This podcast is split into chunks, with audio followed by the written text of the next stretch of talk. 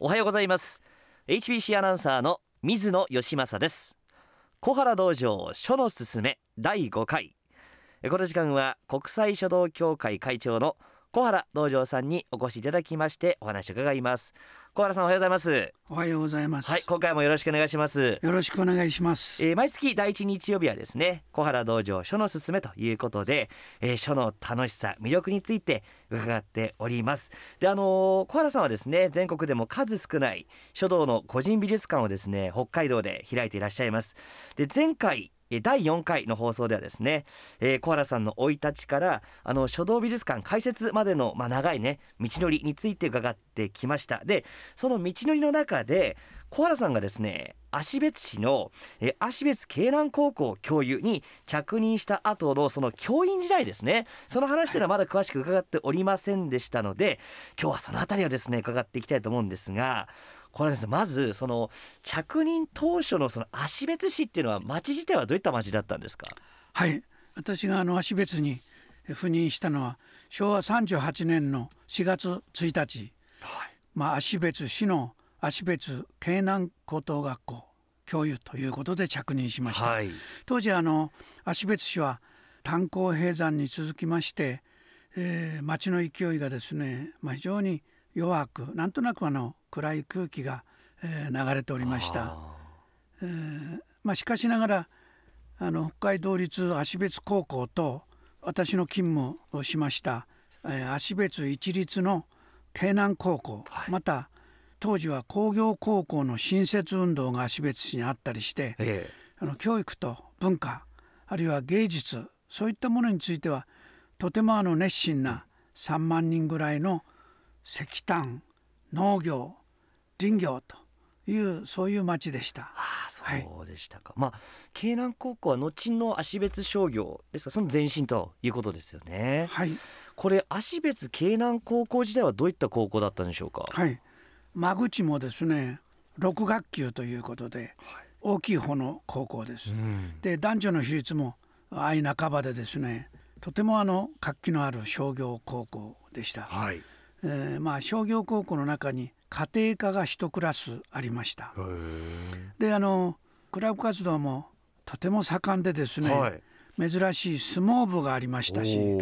特に変わったクラブ活動では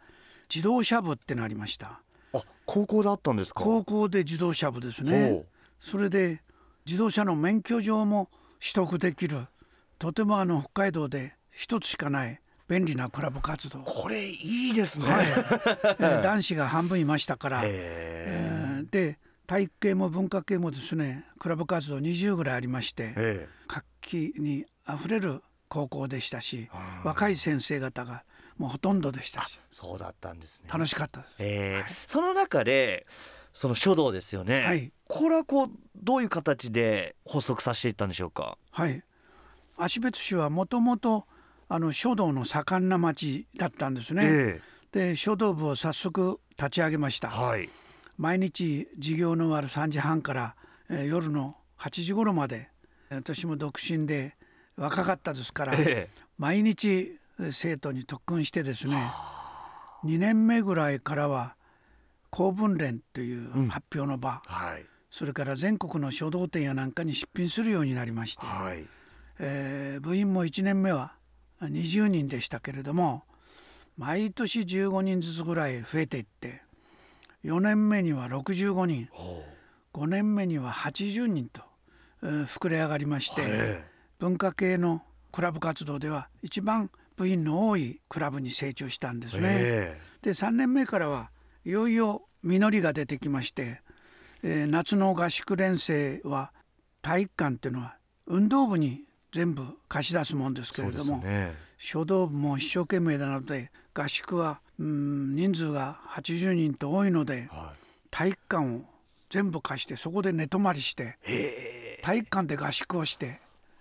えー3日間朝昼晩とは特訓をしてですね、ええ。それはそれはあの、えー話題の文化クラブだったんです。そうですよね。でそうしているうちにですね、大人の出品する北海道書道展に書道部の生徒が20人ぐらい出品してはい。2人が入賞する、で入選も11人。はい。大変あの成績が良かったので、うん、新聞にも大きく取り上げてくれたんですね。すごいですよね。あとねこれ皆さんも今でこそその書道パフォーマンスっていろいろこうね、はい、見るようになったと思うんですが、はい、これこれですね実は、はい、芦別慶南高校で始まったそうですね。そうなんです、はい、あのパフォーマンスとかという名前も当時ありませんでしたし、えー、私どもは書道の大会と言って勝手に名前を付けてましたけれど一番の思い出になるものなんですが、はい、あの芦別慶南高校開校10周年記念で文化祭をやりました、はい、その時は文化祭では日頃の勉強の掛け軸にした上腹作品を校内に展示して地域の人に見ていただいた、はい、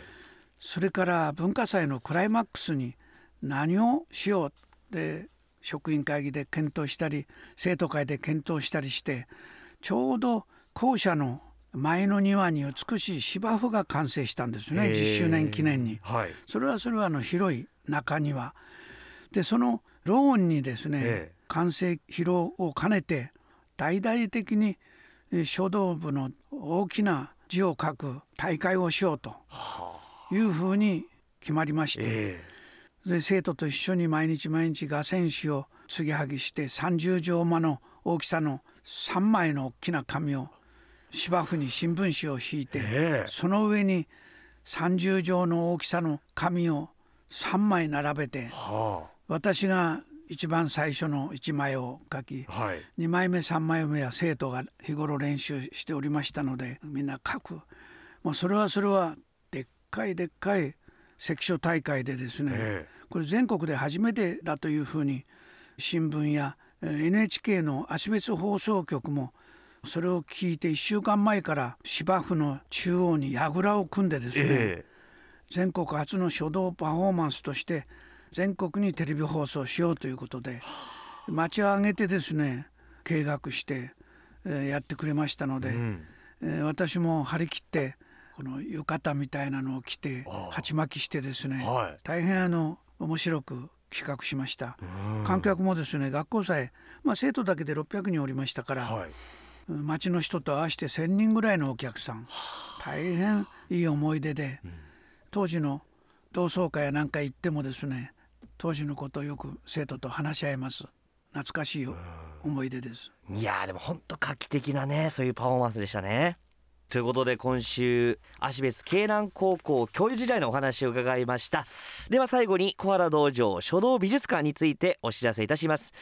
小原道場書道美術館。住所は札幌市中央区北二条西2丁目。札幌22ビルの2階です。開館時間は午前10時から午後5時まで。月曜日は休館となります。入館料は300円。大学生以下は無料です。現在書道美術館では第29期特別記念展として還元の人々展が開催されています。3月31日までの期間限定の記念展ですのでぜひ足をお運びください。この時間は国際書道協会会長の小原道場さんとお送りしました。また次回もよろしくお願いします。どうもありがとうございました。ありがとうございます。小原道場書のすすめお相手は HBC アナウンサーの水野義政でした